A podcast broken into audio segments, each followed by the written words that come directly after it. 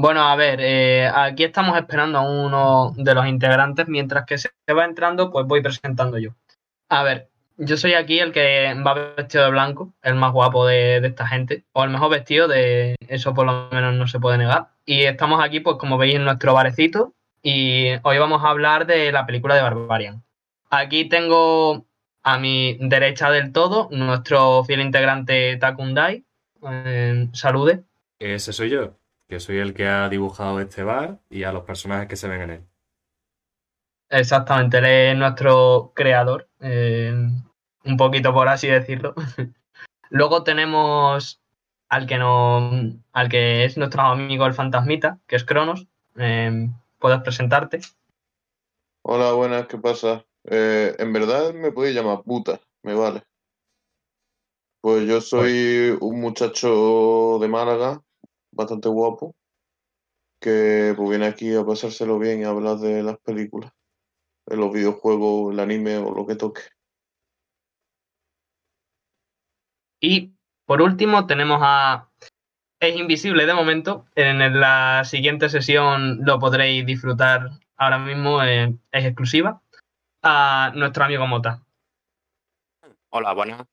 ¿Qué tal? Eh, soy Mota, aunque no se me vea en el bar, estoy presente, estaré presente aquí en el podcast y nada, empezar este proyecto con, mucha ilusión, ¿eh? con mucha ilusión, emoción y dedicación. ¿eh?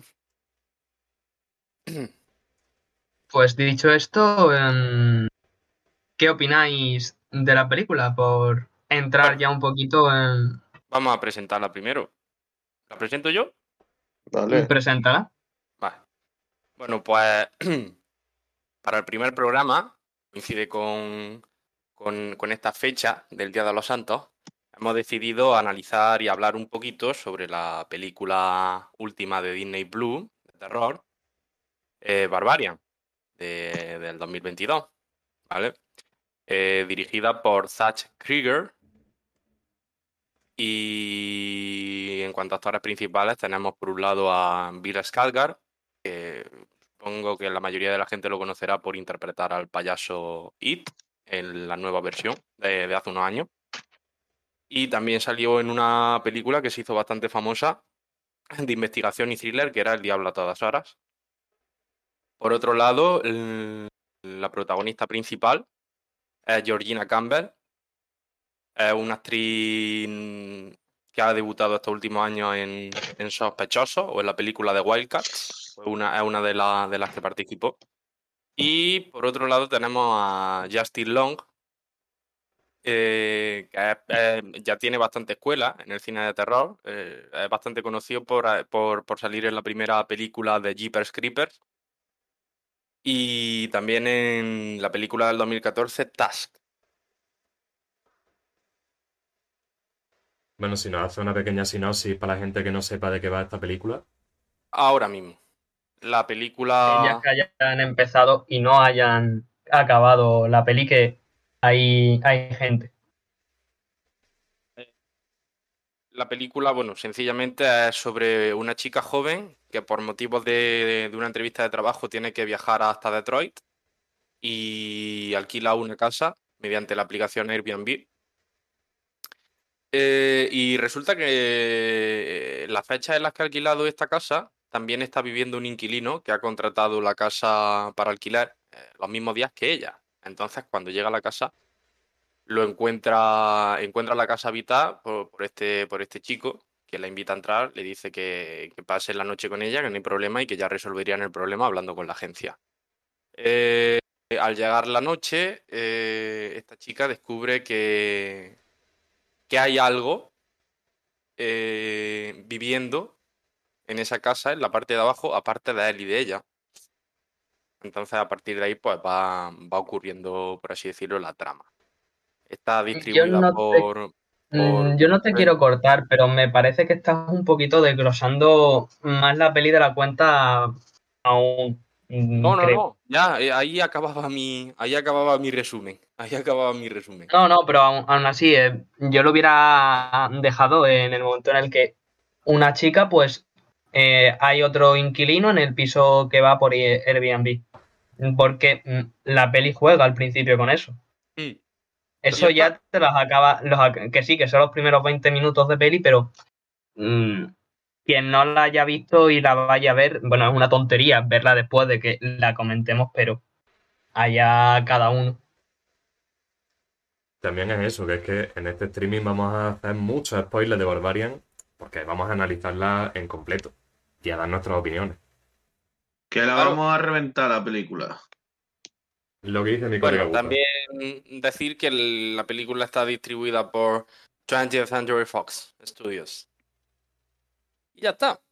Eso es lo que puedo decir de esta peli en un primer momento. Y bueno, Bueno, que Pues poco hay que decir, no sé, primeras impresiones de, de cómo os ha dado la película, eh, algún comentario que queréis hacer antes de que empecemos a Eh, minuto a minuto más o menos. Puedo empezar yo con mis primeras impresiones de la película. Adelante. Eh, bueno, al principio la verdad es que eh, lo que viene a ser la primera escena me gustó muchísimo. Porque, si no recuerdo mal, la primera escena empieza con eh, Tess, que es la, protagonista, por así decirlo, eh, llegando a la casa. Y me gusta mucho cómo se va moviendo la cámara hacia dentro del coche. Y bueno, pri- primero la cámara se va yendo para afuera, si no recuerdo mal, y se ve la puerta en el medio del plano. Y me recordó un poco la película de Insidious, porque en la película de Insidious se ve mucho eh, la puerta roja eh, y cómo se acerca y se aleja la cámara a la puerta roja, y me recordó a eso bastante. Y vi como me gustó mucho que se metiera luego la cámara cuando llega el coche dentro del coche, y la verdad es que de primeras transmitía ya mucha tensión lo que es la película. Y luego la, la primera conversación que hay es bastante incómoda. Y pues yo estaba mientras veía la película diciéndole, pero a ver, Tess, ¿qué estás haciendo? No te metas, ese chaval es el payaso de It. Te va a hacer algo malo, seguro. Seguro que te va a hacer algo malo, es el payaso de It. Bueno, es- Pero- por desgracia, eh, yo he tenido ese problema con ella durante toda la película. De no hagas esto porque que me digas que es como otros protagonistas de películas de terror que mm, parece que tienen la inteligencia justa para pasar el día, pero ella no, a ella se le ven, mm, por ejemplo, cuando coge el espejo y le pone la luz y luego no va tapándose la luz, cosas de, joder, esta tía tiene dos dedos de frente, no es una mm, tonto del culo en que la han metido en, como puede ser, por ejemplo, los otros. No, ella se le ve con dos dedos de frente y por eso me jode más cuando hace estas estupideces de, no, tía, coño, si tienes dos dedos de frente para hacer esto, tenlos también para no hacer esto. Mm, Claro, coincido también, la verdad. Sí, Eh, pero es verdad que, que Tess, tanto el, bueno, Tess y el resto de personajes, yo los vi bastante bien definidos. Es una personalidad muy clara que, que te permite empatizar o no con ellos. Pero es verdad que Tess está caracterizada como un personaje muy, muy bueno, muy bondadoso. mm. Y eso es algo que le va a pesar a lo largo de, de toda la película. Claro, pero no solo bondadoso, es que de, la frase de tan bueno eres tonto se aplica perfectamente a ella. Claro, eh, también. yo, eh, yo- eh, Sí, sí, sí. personalmente, pues sí, puedo. Sí. Personalmente, eh, a mí Tess me parece eh, un personaje que es bastante inteligente, pero al mismo tiempo comete los errores clichés de las películas de miedo. ¿Sabes? De, mm, pues lo mismo no buscar ayuda, lo mismo no salir corriendo, lo mismo si te has cagado, porque Tess, la primera vez que baja al, al- al sótano, pues en el sótano pasan cosas. Eh, la primera vez que baja al sótano se, se caga de miedo, o sea, pero se caga y cuando consigue salir del sótano, eh, porque viene Keith, que Keith es el, el- el actor que hemos dicho que es el, el actor que hace de, It, payaso sí. de It, eh, cuando llega Kate se ve que está muerta de miedo y que no quiere por nada del mundo volver a bajar abajo. Y apenas Kate no sube, no es que solo se meta abajo, es que encuentra otra puerta y se mete a lo profundo, a lo hondo, donde hace cinco minutos no quería ir. Y es bastante contradictoria a veces. Y es como que comete Pero- los clichés típicos de las películas de miedo, aunque mm, sí parece muy inteligente. eh, sigue cometiendo los clichés de película de miedo de, de no salir corriendo y de que En si tú no opinión- quieres ir, ¿para qué vas? En mi opinión, a ver, tienes razón, que comenta varios clichés, pero es por lo que comentaba antes de que es demasiado bondadosa. O sea, con Kid, pues pasan la noche juntos y demás, y como que hay al final un buen rollo entre ellos. Y es verdad que eso, en cuanto vas a la primera del sótano, quieres salir corriendo, y es por culpa de Kid, por lo que tiene que volver a bajar. Pero es por eso, porque es una persona bondadosa. Y con lo que has dicho de que no busca ayuda, cuando escapa, cuando pasan movidas y se va de la casa, si va a buscar ayuda. Es lo primero que hace. Y en todo momento ella lo que quiere es ayudar a la otra persona, a otro personaje que también sufre esas consecuencias. Sí, pero en primera instancia, la primera vez que le pasa todo, no decide hacer lo lógico que es salir corriendo, pero yo no entiendo, es un cliché de película de miedo. Por cierto, deberíamos poner un poco en situación qué pasa al principio, ya que estamos hablando tanto, porque tampoco hemos introducido, introducido a Keith. ¿Quiere hacerlo alguien? Sí. Yo primero dar mi opinión, como habéis hecho vosotros. Mm, En cuanto al papel que hace Georgina Campbell, bueno, la protagonista, me gusta mucho, sobre todo al principio. Porque claro, es una persona eh, que está muy apurada de tiempo y entonces pilla un Airbnb en el último momento para la entrevista de trabajo. Veo bien que, sería lo, que, lo que haríamos cualquier persona con dos de frente. Es que empieza a desconfiar. Ella piensa que Kid al principio no es un habitante de ahí, simplemente es alguien con unas ciertas intenciones. La película también te lo quiere demostrar, cuando proyecta más tensión. Al principio. Eh, cuando empieza a conocer al personaje de Kid, que por cierto ahora lo voy a introducir, es un chico que parece ser que lleva una organización de músicos allí en, en Detroit. Es una persona que se mueve en el ámbito musical y entonces también por motivo de trabajo ha alquilado, ha alquilado esa habitación Casa. esos días, esa casa. Y, y es por, por eso, por simple motivo de trabajo y tal, porque quieren mudar la empresa o algo así, decía en la película. Mm. Claro, la cuestión es que se encuentra la chica cuando viene Tess por la noche, llegada a la casa cuando se supone no tiene que haber nadie, y está él que mm, dice de, no, cuidado, yo estoy aquí porque he alquilado la casa, muéstrame tú de que mm, no te has equivocado de fecha, ni de sitio, ni de nada. De que, y eso juega mucho la película, los primeros 20 minutos, como he dicho antes, de la tensión de claro, tú te pones en parte de, de la parte de Tess porque es la que mm, la protagonista es la que viene siguiendo desde el minuto uno. Mm, y luego no, luego resulta que el pobre chiquillo pues también va a ser una víctima de, de esta gran película. Mm, han coincidido y mm, le meten más otro giro a la película que no te no te no, no ves venir dónde van las hostias, porque cuando Tess al principio baja, hay una habitación en la que es plausible que el culpable de que tampoco hay mucho en esa habitación, pero da un mal rollo, porque imaginas lo que se ha hecho y se va a hacer en esa habitación ¿Qué hay en la habitación? dice, en la habitación lo único que hay es una cámara antigua grabando, o por lo menos eh, está ahí puesta lista para grabar, una cama que lo único que tiene es un colchón mm, lleno de mierda y un cubo. Y se ve en la pared blanca una huella de una mano, pues de un tono rosita con que se da a entender que es sangre. Con esos cuatro elementos ya da eh, y además al final de otra habitación o pasillo todo oscuro, medio construido bajo tierra.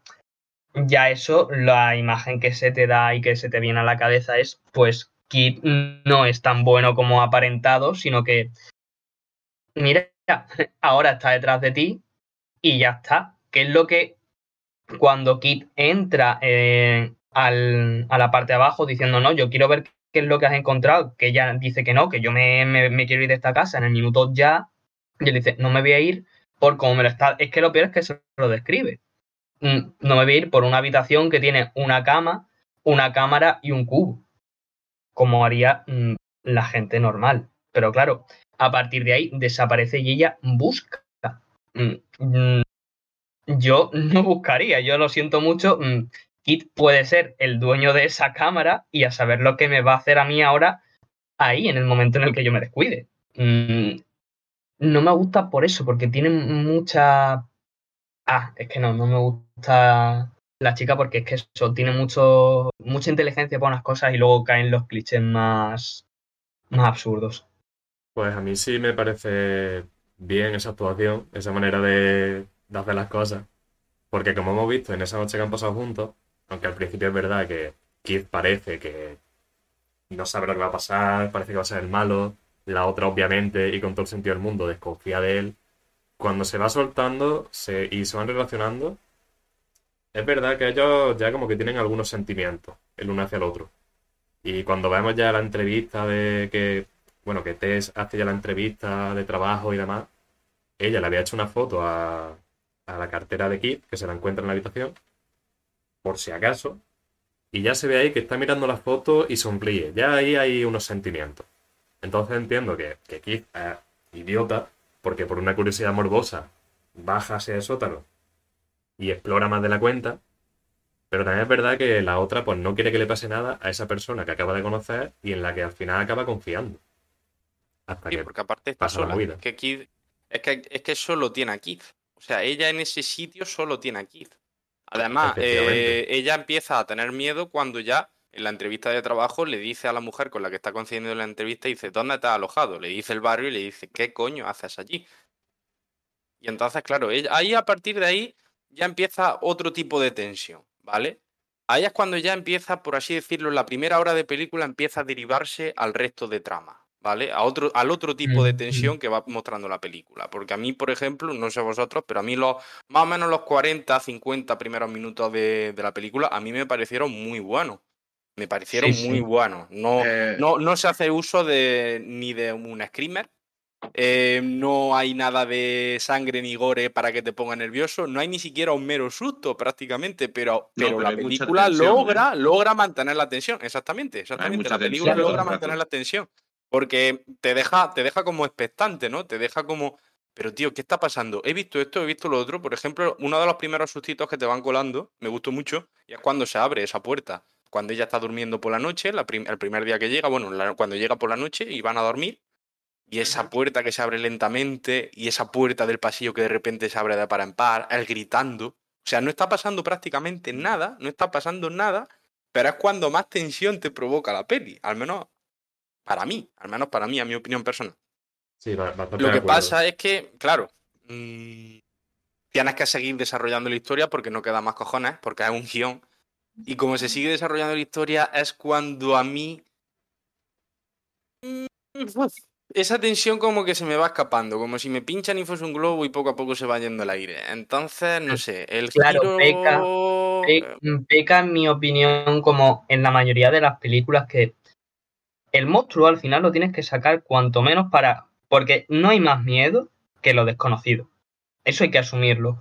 Tú en una película de terror, el monstruo sale mm, más que una sombra y rugidos por ahí, cosas que se caen, y lo ambientas bien, y no necesitas que el monstruo salga porque mm, tú te imaginas ya el monstruo y te imaginas lo vas a imaginarte algo mucho peor que el monstruo de verdad. Y ella, esta película, pues claro, en el momento en el que sale ya la madre, como la- lo comentábamos cuando la vimos, Sí, Pues- el monstruo que lo A bautizamos de esa manera por unos motivos que ahora explicaremos. A ver, Sí. eh, yo voy a comentar una cosa que yo he visto. Eh, bueno, para empezar, eh, de- yo creo que deberíamos haber desarrollado un poco la trama antes de hablar de todo esto, porque por lo menos si hay gente Sí, que hemos adelantado.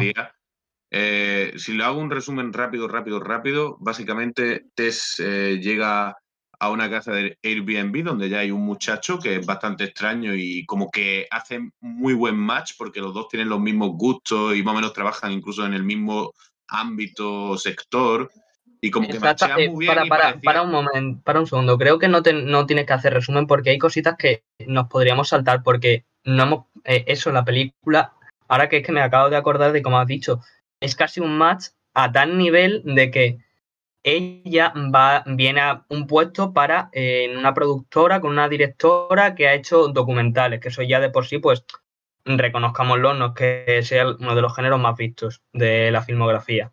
Pues aparte de eso, uno en específico, que es el último que ha, que ha hecho, pues el tío se lo ha visto, pero en serio mm, lo empiezan a comentar y a partir de ahí es cuando la cosa se va relajando y tienen muchos matices de esos que mm, gustos iguales y demás que desde por lo menos la perspectiva y lo que yo pensaba es, hostia, a lo mejor, em, claro, porque aún piensas de este puede ser el malo, de, hostia, a lo mejor es un psicópata este, de estos que cuando le ha aceptado esta mujer, pues la ha investigado lo que sea o tal, o cualquier cosa así. Mm, y, y luego eso, mm, mm, pequeñitas cosas que vamos, que creo que podíamos dejarnos si, si hacemos resumen. Yendo un poquito paso a paso, así un poco como minuto a minuto, comentar las cosas más importantes que, que habéis visto a partir de aquí hasta el final. Bueno, pues yo creo que esto era importante decirlo en realidad, porque tú yo, durante el, primer cuarto de la película te crees que el malo es Keith porque lo tiene todo como muy bien preparado. Y no es, porque lo que pasa es justo en la mitad de la película, la primera vez que sale, entre comillas, el monstruo de la película, es a mitad de la película. Sale una vez, muy rápido, y cambiamos y tenemos otro protagonista durante la otra mitad de la película hasta que se encuentran los, los dos eh, principales actores, de, eh, personajes de, la película, que es mm. el otro personaje que es A.G. Lo que, es, lo que se ve a la mitad de la película, cuando Tess va a intentar buscar a Keith, que no se sabe lo que es, y desde, desde mi yo personal viendo la película creía que Keith iba a aparecer en algún momento y le iba a pegar un palo en la cabeza y, se iba a desmayar a la mujer y le iba a secuestrar, pero no. Claro, es que es lo que te da. Está eh, muerto de miedo en el suelo diciendo que había alguien más en una especie de túnel rollo minas que hay debajo de la casa en el sótano. Sí, sí, y además muy puto largos porque desciende un montón la tía y luego mm, se ve que aquello es enorme, aunque luego en la peli em, tienes tres, cuatro escenarios y, y mucho tienes, pero bueno. Y total, que en un momento dado aparece el personaje, el, o sea, el monstruo, como estamos hablando, que es una señora que mide un, un metro noventa y que está bastante como eh, caracterizada de una especie de, bruja que vive en el bosque salvajemente, por así decirlo, yo diría algo así. Y la primera vez que sale es justo la mitad de la película y sale, te pega el sustito y corte y empieza una nueva escena en la que se ve el mar y un personaje nuevo y nos cuenta la historia del nuevo personaje. Mm, antes, eh, un inciso que también nos hemos saltado. Em, en el marco temporal, desde que noche que llega Tess a Detroit, que es donde es a la casa, hasta que se termina su este primer arco, por así decirlo. Eh, pasa la primera noche, que va bien con él, con la tensión que hay. El tío, eso, muy amable, le sirve primero un té, luego como ella no lo ve, mientras que ella va, no sé si al baño o a la habitación o lo que sea, él la espera fuera eh, con una botella de vino que estaba ahí en la casa eh, y sin abrir para decirle de... Es más, se lo dice de Torrayo al pobre de, mira, eh, por si acaso, para que veas que no le he tocado. que no le he manipulado, sí. Exactamente. he manipulado la bebida. Exactamente, y luego ya es cuando empiezan a hablar. Toda la película que es muy sospechoso. Claro, es sospechoso, pero. Claro, es sospechoso, pero si lo analiza fríamente, Kit en el desde un primer momento no hace nada malo. Es más, es el que desconfía primero de ella, demuéstrame las cosas. Después le enseña él eh, también sus papeles de, mira que yo estoy aquí de, de verdad. Eh, luego este detalle de que es amable y además de, mira que no, que es que no estoy haciendo nada. Mm, te lo claro, en esa situación mm, desconfía, excepto de tu padre, de cualquiera. Luego mm, te pones en su papel y dime que tú no harías más o menos lo mismo, sino que harías. Claro, es que fríamente. Pero, sí, ya, pero claro, a ojos del espectador se nota Claro, a ojos del espectador, eso es con lo que juega la peli, claramente. Y además Keith va como muy a saco, como que se la quiere ligar, la verdad. Claro, el pobre Keith también tiene una pinta de, de parguelita, el pobre, que, de que no se ha comido un rosco. Tiene necesidades. Exactamente, el pobrecito. Y una, cosa que quería comentar también es sobre el escenario. Que al principio, cuando empieza la película, es totalmente de noche, está lloviendo a cántaros, no se ve nada más que el coche de ella y la casa donde se va a quedar. Correcto. Y al día siguiente, cuando ya es de día, se ve el barrio. Cuando se da cuenta del entorno donde está. El barrio. Y eso me gustó mucho. Eso me gustó totalmente destrozado. Están todas las casas abandonadas, todas las casas están hechas polvo. Derruidas algunas. Algunas derruidas, mm, efectivamente. la- el episodio de Padre de Familia cuando Peter se carga mm, la mitad de la casa de... Joder, ¿cómo se llama? Eh, Sí, de Mairo, yo de alguno uno. de estos, ¿no? No, no, de Mile y de Joe, no, del otro, de Cleveland, y el hombre está en la ducha y, o en el baño y se cae y se ve que está eso, todo el hueco de la mitad de la casa, pues mm, prácticamente la mitad están así, de Sí, sí. las casas. Pero vamos, que es que eh, me gusta porque te pone realmente en la situación de estar viviendo en un barrio de Detroit. Es lo que, lo que estuvimos comentando también cuando vimos el metraje. Muchos barrios de, de- de Detroit son así. Muchísimos barrios de Detroit. O sea, la escenografía y lo que viene siendo el entorno donde se desarrolla la película, sobre todo tanto en interior, la forma de la casa, cómo, cómo es y tal, tanto en el exterior, me gusta. Me gusta mucho. Me gusta mucho. Por eso mismo, porque es que es como. Digamos que. A ver, esta película te pone en un contexto que podría pasarle a cualquiera la situación, pero luego no. Luego no. O sea, juega mucho con lo que viene siendo un thriller muy realista, de suspense, de una persona de la que sospechas, está viviendo contigo, no la conoces absolutamente de nada. Están pasando cosas raras también, sobre todo por la noche. Este tío cuando duerme grita, no sé qué, no sé cuánto. Me han dicho que el vecindario donde estoy viviendo no es el más idóneo para mí. Entonces, Claro, claro, es una situación que es completamente, podría pasarle a cualquiera. Podría Claro. pasarle a cualquiera. Es como que la película te está diciendo, ¿ves lo que pasa cuando pillas un Airbnb en un sitio que no conoces de nada? Pasan estas cosas. O sea, me gusta mucho eso. Me gusta muchísimo. Es más, yo diría que esta película, a esta película le falta lo que a muchas, a muchas otras películas de terror le sobra, y es metraje. Es metraje. Porque ah, veo algunos cabos que se quedan como abiertos. No se terminan de anudar, no se terminan de cerrar. Claro, eso lo, lo iremos tocando porque es más adelante cuando son esos cabos, pero lo que es eso, eh, te pone en la situación de, mira, por trabajo tengo que ir para allá, no hay hoteles disponibles, pillo esta casa, punto.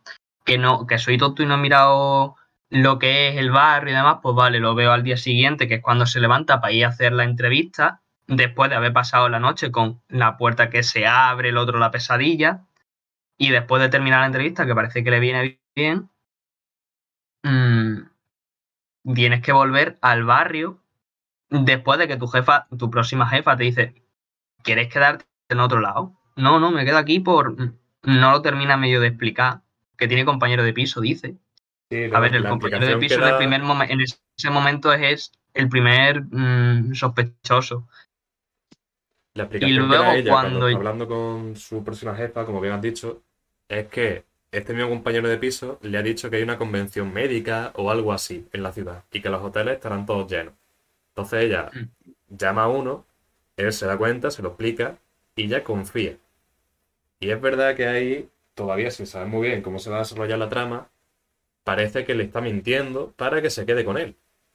Cosa que luego, pues, como tampoco un detalle tan importante, no le dan Pues más- obviamente será verdad que hay una convención y ha tocado. Y Claro, sí, luego, da, da por, da, por, da por real la situación que le ha explicado a él en ese momento. No lo, no lo piensa como una excusa. Em. Bueno, yo, yo creo que podríamos avanzar a, las, a Sí, la. Al, siguiente. sí, al siguiente Ah, acto, que es pero- cuando Ah. entra. Sí, que es cuando entra ya No, bueno, Si quiere- si Ah, queréis no, no, es que nos hemos saltado una cosa que, que viene ahora, que por eso he hecho este receso para volver a comentar todo, porque ahora cuando termina, porque esto luego es más importante, más que nada, si no le dan por saco, eh, vuelve a, a casa después de la entrevista, que vuelves a ver el barrio, cómo es, cómo está destrozado, te lo vuelve a poner, y cuando ella se baja del coche le salta un vagabundo diciendo, hey señorita, hey señorita, eh, ella, pues obviamente, toda acojonada, corriendo para sacar la llave, meterse, lo consigue y la pobre mm, le dice, después de que mm, fuera fuera, el hombre le dice, no te metas en esta casa, estás peligrosa, tal. Y ahí se queda que luego mm, en el futuro pues veremos que el hombre lleva un poquito de razón y, y tiene un poco más de, de protagonismo, que por eso lo saco. Sí, pero eso Luego es ya una- pues viene... Eso es una cosa que en cierto modo la película te lo, te lo envía de manera subliminal. Bueno, no, no, no es muchas veces subliminal. Y es que eh, es la desconfianza hacia el varón. Y se nota. No, yo, A ver, no yo tanto. creo, yo creo que, en habían ese- que avisado, no, que más, más, eh, la, la desconfianza en ese entorno en el que está ella, Sí. yo soy desconfío mm, Va, eh, Claro. tío, tía, eh, abuelo, un niño. Mm, Claro, me viene justo- un niño en ese entorno cuando estoy bajado del coche en ese barrio. Lo siento mucho, mm, llamadme lo que queráis. Yo cojo como un capullo, empiezo a correr a la puerta, abro corriendo, cierro y después ya me pongo a hablar con el niño. Eh, a ver, eh, la, la cosa es que. la cosa es que previamente, justo la escena de antes, es el final de la entrevista que tiene. Y cuando le dice la mujer el barrio en el que vive, la mujer le dice que ese barrio no es para ella y que ese barrio es peligroso. Entonces, lo primero que pasa justo después de esa escena es que viene un señor vagabundo en un barrio fantasma gritando y diciéndole que no entre y que se vaya afuera. Pues es normal que la mujer, después de que la avisen, pues tenga miedo. Sí, sí, es cierto, Vamos, es cierto, pero anteriormente también hay, por así decirlo, yo veo algunas señales de una desconfianza una, o una mera desconfianza hacia el varón. A ver, bueno, eso es relativo, ¿no? Porque ella no se lo pensó, o sea, al final se quedó con Keith con todo lo creepy que parecía y todo, ¿sabes? De, Sí, sí. de primera se quedó con él. Pero vamos, con Keith, por ejemplo, en un momento de la conversación, cuando empiezan a conversar, dicen, mira, si yo hubiese sido tú la que hubiese estado en tu lugar y hubiese estado dentro de la casa y veo a una persona desconocida, no le abro la puerta. Y entonces él le dice, ¿por qué? No sé qué, no sé cuánto. Incluso luego empiezan a hablar de temas de diferencias entre hombres y mujeres. Yo sí, a ver, eh, claro, todo esto es muy subjetivo. Yo sí veo, por así decirlo, una, una cierta crítica hacia, un- hacia un, un tipo, por así decirlo, de varón, ¿vale? Yo sí lo veo. Yo sí lo veo. Luego es cierto que después de lo que pasa con lo del vagabundo y tal, es cierto que Tess anteriormente es, es advertida de dónde está viviendo y entonces ya, claro, está desconfiando por completo de todo. Le han metido el miedo en el cuerpo. Han Por metido en- cierto, por cierto tipo de varón, no querrá decir varón negro, ¿no?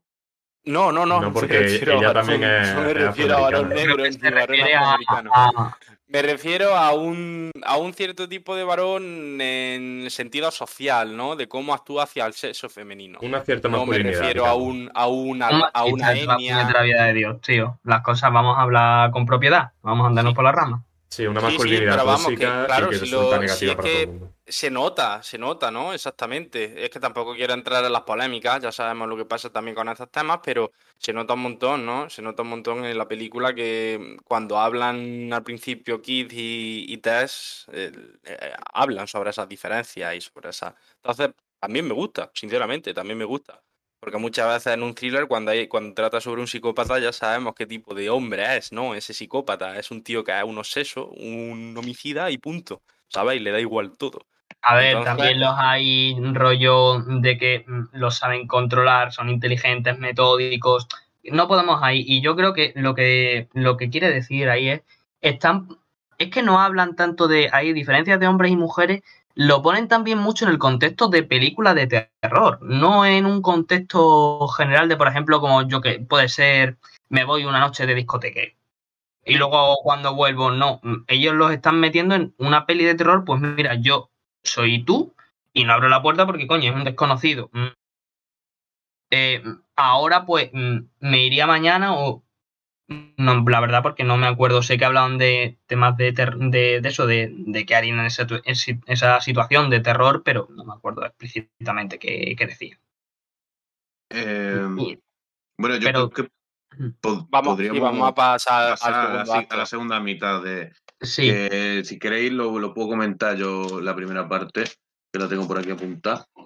Yo lo único Eh, que quiero comentar eh, es que mm, me gusta mucho el corte, mm, como si eso, te viene un hacha y te corta directamente lo último que vemos de Tess, que es al pobrecito de, de Kane eh, muerto, reventado contra la puñetera, contra la, contra la pared por culpa de nuestra buena amiga. Y ahí, boom, corte en negro y aparece pues el siguiente acto que me, me encantó como luego también lo vuelven a hacer para el siguiente acto. Me encantó ese corte ahí Los a lo bestia. que hacen, sí. Sí, sí, sí, es que son. Te quedan descolocadísimos. Y mira que ya desde un principio la película te queda descolocado y te da ese plot twist de. Claro, porque tú te imaginas cuando el tío dice que hay alguien más de, hostia, vale, este no es el culpable, pero host- hay alguien que es el dueño del piso que habrá aceptado a estos dos para matarlos y hacer lo que quiera con ellos. Y luego, pues no, es un monstruo. Te queda con ese doble plot twist y ¡pum! Corto. Ahora, ala, desde cero. Eh, pues bueno, como bien has dicho, eh, pasamos de la primera vez que se ve el monstruo a eh, un- un- un- un- una escena muy calmada. Se empieza viendo el mar, estamos en la calle. Hay un, hay un personaje nuevo que va conduciendo un descapotable. Y eh, en, esta- en el, el descapotable tiene una llamada con, eh, bueno, pues creo, si no recuerdo mal, y si me equivoco me corregí, creo que este hombre es algo rollo un director o un productor o algo. de, un actor de televisión, se supone. Ah, vale, un actor de televisión de eh, una película o una, o una serie. Y eh, pues ha tenido una movida con, con una actriz a la que eh, pues parece ser que la ha violado y eh, pues esto repercute negativamente en lo que viene a ser eh, la serie que estaban rodando y pues los productores le llaman porque quieren darle la patada porque, porque no quieren tener a un violador en lo que viene a ser el cast. Y pues bueno, pues en esta parte de la película, la primera, o sea, la, se- la primera parte de la segunda parte, la primera mitad de la segunda parte, pues se nos presenta el personaje de AG, que, eh, Mota, ¿por quién está interpretado? Por el actor que salía también en Jeepers Creeper, Justin Long. Anda, mira. Eh, muy buena película, además. Pues eh, este personaje se llama AG y pues eh, se nos comenta, o sea, empezamos a ver el declive de su vida desde el momento en el que se entera de que la mujer esta le ha puesto una denuncia y lo ha puesto por los medios de que este actor la ha violado. Y pues se ve como todo el mundo le deja de lado, los productores, eh, la persona que le lleva lo que viene a ser las finanzas, el contable o lo que sea, y no quieren temas con él. Y bueno, pues entre otras cosas tiene una charla con su contable en el que, en el que le dice que tiene que vender la casa para pagarle lo que ella está pidiendo en el, en el juicio que van a tener próximamente. Y, y, pues bueno, se ve el declive de este personaje que eh, si, si, si me permití, eh, a mí este personaje, para mí es como el hijo de un burgués con dinero que eh, eh, lo que es como que la gente, él piensa que la gente está en deuda con él porque, porque es famoso y es como rico, chulo o algo así. Claro, ¿Y qué yo creo que, es- a ver, es actor directamente y se cree el centro del mundo y ya está. Es el típico actor chulo que tiene una carrerita medio decente que no llega. A ver, no llega a ser un actor grande, pero yo qué sé, de los que podrías encontrarte al principio secundarios de la que se avecina, por ejemplo. Sí, y que como que mm, se cree que todo el mundo le debe algo, algo así, y la lía y se equivoca. Y en varias ocasiones, durante, en- creo recordar por lo menos en dos, en la que él se da cuenta de que se ha equivocado y no sabe otra cosa que a pedir perdón. Y pues bueno, pues la gente no, no, no le tiene en cuenta su perdón. Y bueno, pues en esta primera parte eh, de, de la segunda mitad de la película, pues vemos cómo él intenta resolver todos estos problemas y acaba en Detroit también y le vuelven a alquilar el mismo Airbnb No es a- que- a- Buta, al muchacho este. No, No, no, es que se lo alquilen, es que él es el dueño Claro. de la casa. Él es el dueño Que va ahí y la porque, agencia le da las eh, llaves de su casa.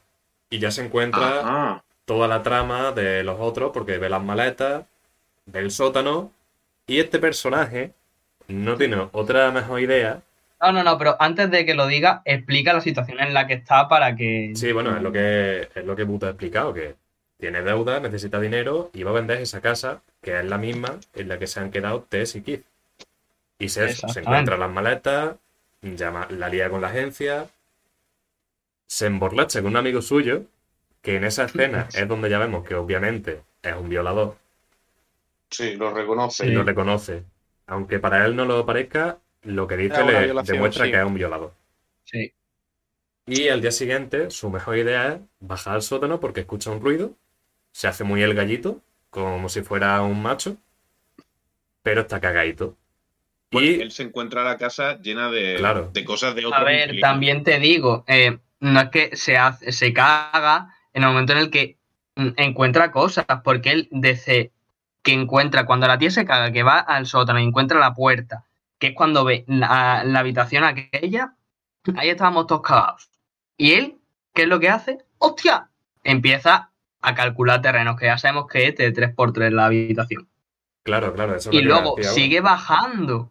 Y hasta que no baja. Y porque, claro, nos hemos explicado antes que lo primero que hace después de bajar las escaleras y llegar aquel mm, túnel sin fin, es que pasas la una habitación pequeñica que hay, vamos, que no, no es más que el túnel se hace por los lados un poco más ancho y hay al lado em, dos mm, jaulas como podrían ser para perros, con un cuenco de comida al lado que ya te dice, hostia, a ver qué coño pasa. Y luego sigues el túnel y ya es donde te encuentras a em, una habitación a mano derecha, que donde hay una, una cama con, con, una televisión encendida con cosas de, de cuidar tu bebé de fondo. Vamos, de fondo, en la tele. Y después de por, sigue, sigue un poco más la chica y es cuando se encontró a, a nuestro pobrecito amigo y adiós. Y el tío hasta pasa la. Cuando ya por fin llega a, la primera habitación, es cuando ve las. las jaulas y dice, hostia, a ver qué coño pasa. Pero hasta ese momento que estábamos antes todos cagados, el, hostia, más dinero para mí. Eh, el capullo es, es, de tan tonto, es que. Pues sí, este AJ, como vamos a ver a lo largo de lo que queda de película, no es la mejor persona. No se comporta de la manera más cívica, ni ayuda a la gente, ni nada. Es Digamos que AJ es, es, lo contrario a Keith en todos los sentidos. Efectivamente. Sí. A eso, me refería antes con lo de tipo de hombre. En ¿Qué hubiese relación... pasado si la bueno, película, continúa. si ese acto lo hubiese hecho Keith, por ejemplo, en vez de AJ? Te dejo ahí, sigue, Samu. Sí, que yo lo que iba a decir es que en su relación con Tess se demuestra que, bueno, Keith cometió una estupidez y le costó la vida, pero es que AJ va a aprovechar cada momento, porque cuando baja ya se encuentra con, con este monstruo que hemos apodado como la madre, y se encuentra ya con Tess, que Tess lleva dos semanas ahí metida. En un diálogo nos dan a saber que lleva dos semanas ahí. Y Tess ya sabe cómo funciona eso. Y es AJ el que se revela ante esa situación sin entender nada y sin querer entender lo que le rodea y el peligro en el que está. Sí, sin querer escuchar. Claro, claro, no quiere escuchar a Tess, que le aconseja la manera de sobrevivir, sino que fuerza la situación y eso en verdad es lo que le permite a Tess escapar. Y ella, en el primer momento en el que escapa, lo único que hace es buscar ayuda. Que como vamos a ver luego, pues mm, la policía no le hace ni caso, incluso la tratan como si fuera una drogadista.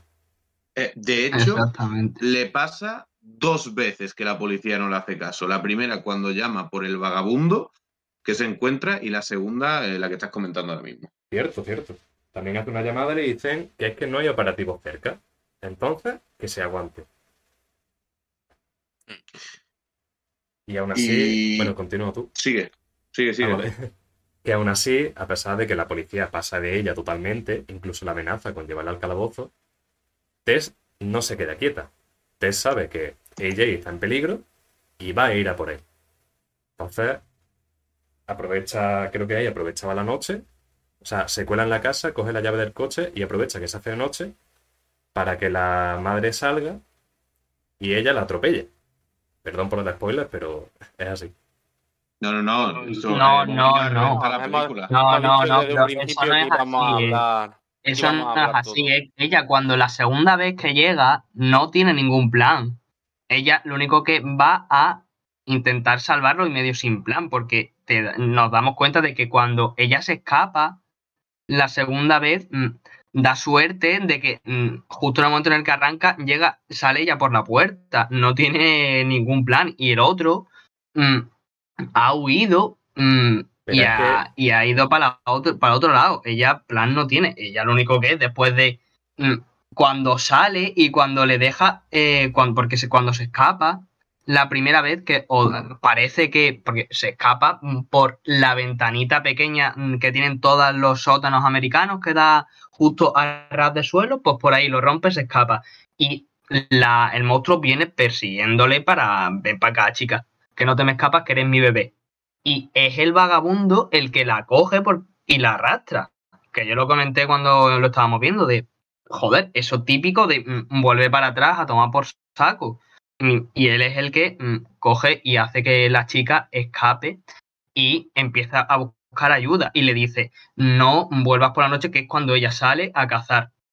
Claro, ya cuando se larga, busca a la policía y la policía cuando les deja que es ya atardecido que va a, a, a irse de noche, mm, ya no tiene más que voy a entrar yo sola, pero no tiene ningún plan. Lo único que tiene de plan es dejo la, la silla en la puerta de, de mm, para el sótano, porque desde el primer momento se ve y es lo que empieza a, desenta, eh, desentramar la, la trama al principio de que ella se queda en el sótano y encerrada porque la puerta esa se cierra.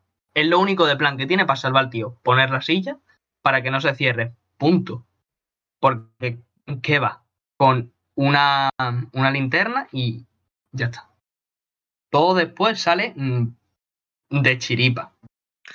Eh, bueno, eh, yo creo que en verdad podríamos contar un poco lo que pasa hasta ahí, porque son. En plan, hemos dicho muchas cosas sueltas, pero no tampoco Claro, hemos sí. contado qué, qué está pasando en- totalmente, ¿sabes?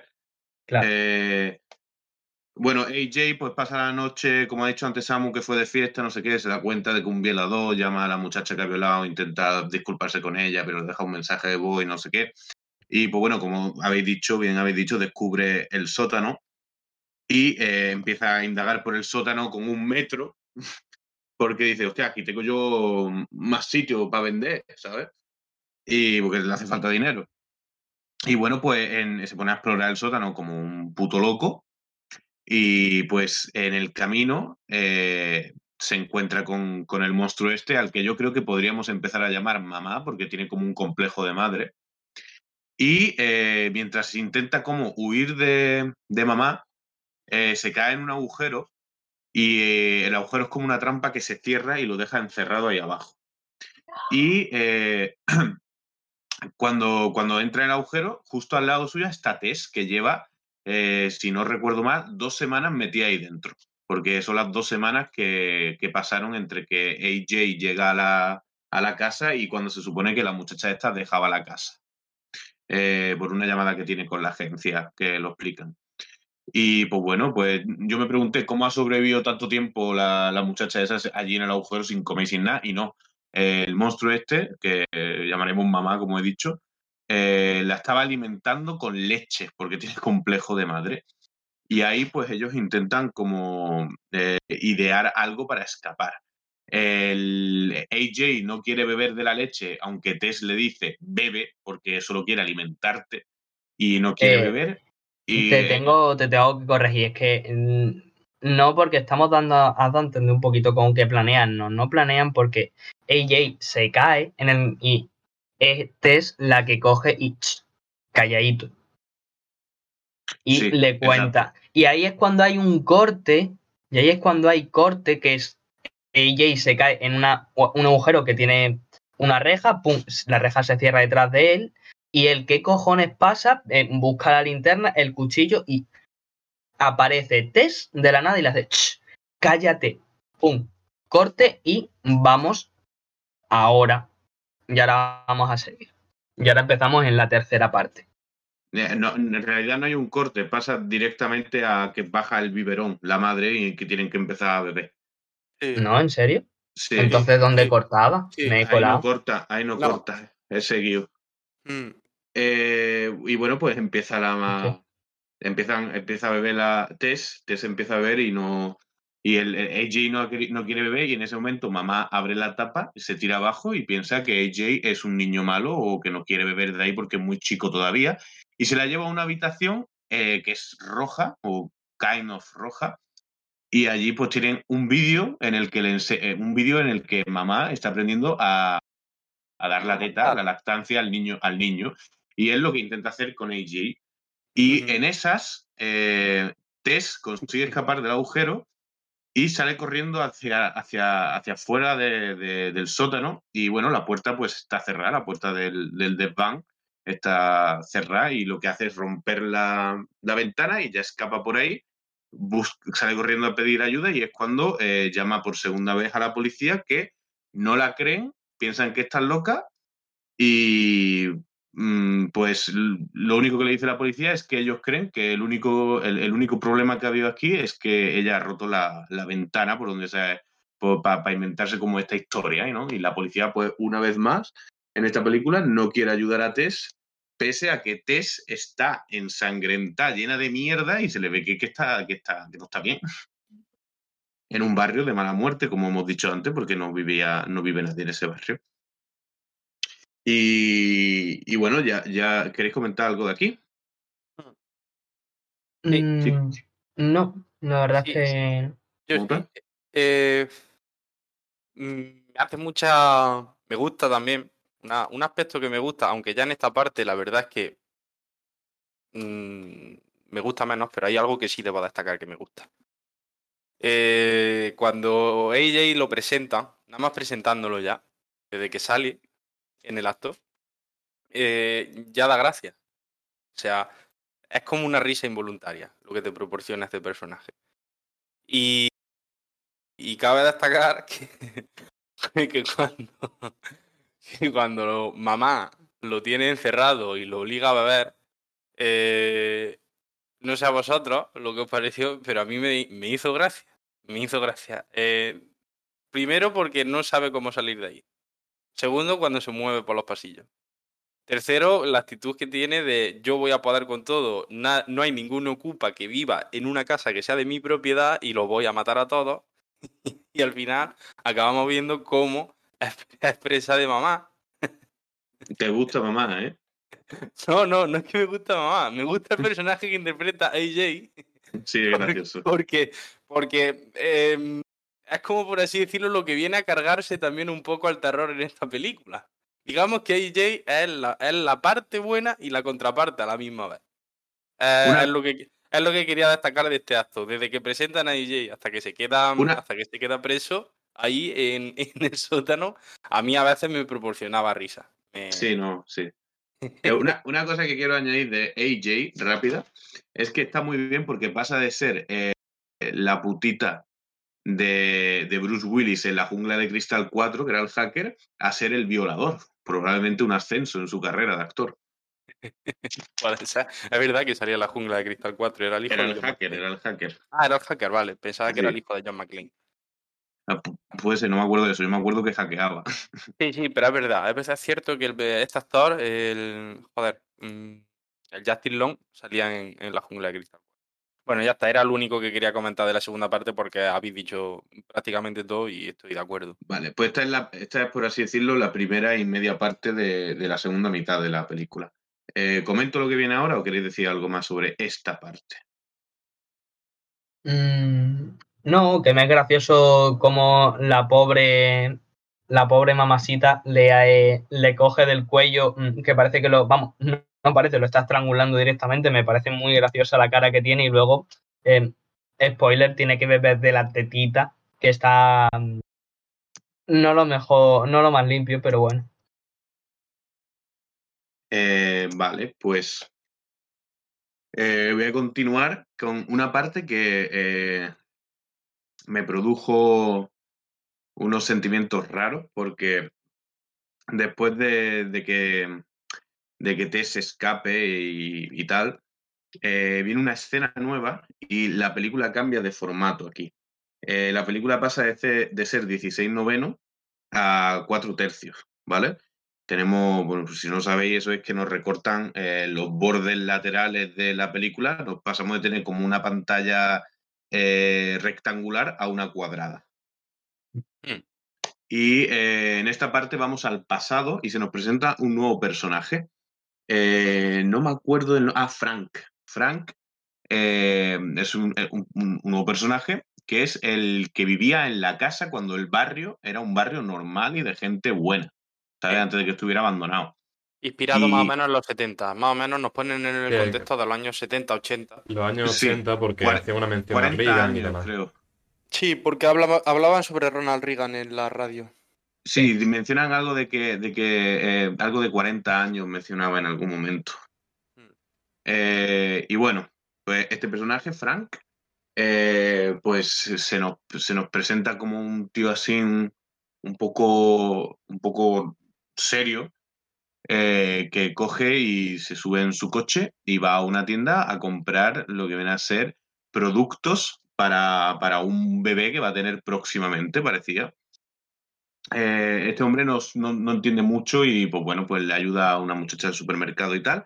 Y cuando vuelve a, a su casa, hace una cosa muy extraña, como que le gusta a una mujer que ve y la sigue con el coche y más o menos son vecinos y, bueno, no mentira, aparca cerca de donde vivía la mujer esta, se viste con un mono de fontanero y llega a la casa y le dice que hay problemas en el vecindario, que tiene que chequear algo y abre el grifo y lo que hace es que eh, creo que desbloquea la ventana del cuarto de baño, sin más, y se va. Y después de eso tiene una conversación con, se, va de la casa esa y tiene una conversación con otro vecino.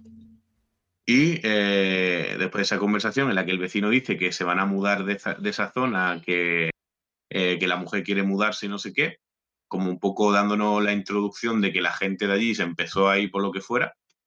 Eh, después de eso, eh, un momento, por favor. ¿Tiene problemas técnicos? Sí, había un problemita técnico. Ha, habido un problemita técnico con el micro de Buta. Sí, vale, perdón. Eh, después, de, después de esto, pues el personaje de Frank vuelve a, a su casa y se, se ve la casa, que la casa está bastante, bastante desordenada y sucia y eh, se ve, creo, cómo iba al sótano, si no recuerdo mal.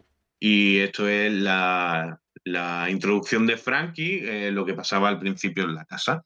Bueno, ya a partir de aquí comentad lo que queráis sobre Frank. Pues Frank, la verdad es que, como has dicho, un personaje muy serio. Y con lo que has dicho de que parece que está en el mismo barrio, Parece ser que el motivo por el que sus vecinos y al final toda la gente se va a ir de ese suburbio blanco, porque eso es muy importante, no vamos a ningún personaje que no sea blanco. Claro, a ver, en la época que era. Eh. Claro, es un suburbio americano al final, de las afueras. Pues parece, parece darse a entender que el problema es estas cosas raras que está haciendo Frank a la gente del barrio. Sobre todo a la, bueno, sobre todo no, a las mujeres del barrio. De seguirla y colarse en su casa y demás, que ya nos está dando a este fragmento. Parece ser que es culpa suya todo lo que está pasando en el barrio. Si alguien quiere aportar algo más. Sí. A mí, como he dicho antes, esta película le falta un poco de, de trama y de contexto. Me gustaría haber sabido un poquito más de Frank, sinceramente. Se, se ve que Frank, por así decirlo, es la amenaza que cierne en esa casa por la actitud que tiene, por cómo se mueve, por cómo se expresa de palabra justa. Y, la verdad es que me parece un, buen dato que tenga, eh, que tenga esta aparición este hombre, porque hasta ese momento no sabe exactamente qué coño, qué coño pasa en esa casa. Simplemente sabes que hay una serie de personajes atrapados que son los protagonistas que ha ido viendo anteriormente, el monstruo, pero no tienes más contexto. Eso sí, ¿Qué es lo que hace exactamente Frank cuando entra a la casa? Se escucha que hay gritos de mujer, por tanto, um, dice, Frank tiene ahí a una persona secuestrada que seguramente es la que esté violando en esa habitación con la cámara, que si no sé qué. Y claro, es lo que te da a entender. Pero me gustaría haber tenido un poquito más de información de Frank, por qué es el motivo, de por qué hace eso, eh. Algo, unos datos más, unos pequeños datos más, pero vamos, lo veo bien, la escena del Frank. Yo creo que... Además, me gusta mucho por la escenografía que tiene, lo, clava muy bien. O sea, se, nota que está inspirado a los años 70, que el contexto está muy bien hecho. Yo creo que obtenemos información de Frank en esta película hubiera sido un poco contraproducente. Porque si es verdad que es interesante, sabes por qué lo hace y saber un poco más de él, pero para la historia que nos concierne ahora mismo, yo creo que con saber que él está ahí y que probablemente sea el origen de todo lo que está pasando, tenemos suficiente. Ya claro, lo que pueden hacer es una precuela, si quieres, para ampliarlo, porque el, vagabundo da a entender cuando saca a la tía, vamos, da a entender, no, es que se lo dice, eh, ella no es lo peor que hay, da a entender que hay. Y ahí es cuando entiende, hostia, Ahora entiendo por qué la galería de túneles este es puto enorme, que esto tiene que estar todo el puto barrio. Es más, cuando salen y escapan los dos eh, por la noche, mm, parece que eh, todo el barrio por la noche hay monstruos persiguiéndoles, que luego no, pero que mm, eh, ahí se queda. Si no lo hubiera dicho, o, o, es para que luego ahora saquen, es una, una precuela para mm, rollo de antes de la que había pasado, porque son 40 años lo que pasan.